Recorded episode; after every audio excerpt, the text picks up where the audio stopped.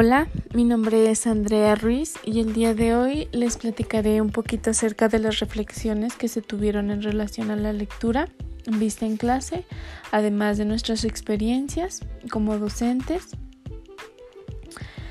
para analizar eh, la expresión corporal desde la educación física.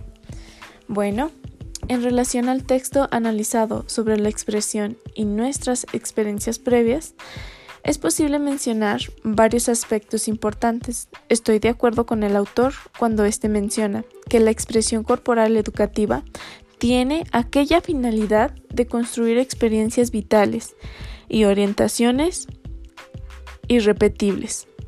Considero que la expresión engloba diversos aspectos, algunos como la comunicación, esta ya sea verbal, escrita o hasta física en la forma de vestirnos, de actuar.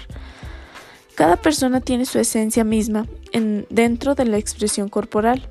Nos hace únicos como individuos y es lo que nos diferencia del resto, del resto. Y es gracias a todas estas experiencias que se forjan a través de ellas. Viéndolo de la parte de la educación física, que es el área en la que nosotros trabajamos, tendremos que proyectar en cada uno de nuestros alumnos esta expresión para hacer una clase que sea innovadora, divertida, dinámica, donde mis alumnos se expresen, se diviertan, trabajen de la mejor manera. ¿Para qué?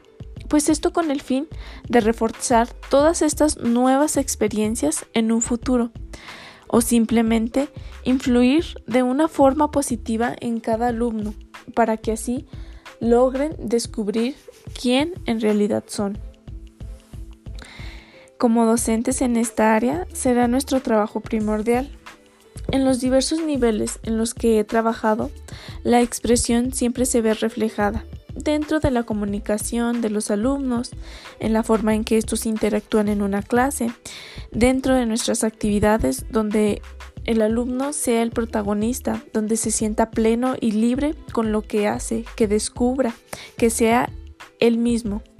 Sin embargo, esto se habla de la parte de los primeros niveles, preescolar y primaria. En relación un poco a nuestra lectura, mi experiencia en secundaria no fue tan grata. Supongo que es por el proceso biológico en el que se encuentran los alumnos. Dentro de la pubertad puede que influya, ya que mis alumnos empiezan a perder el interés hacia la clase o simplemente hacen las cosas por cumplir.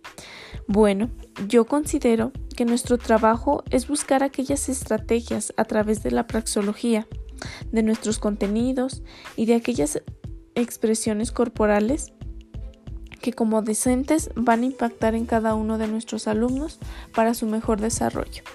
Además, hablamos de su expresión corporal para favorecerla en cada momento.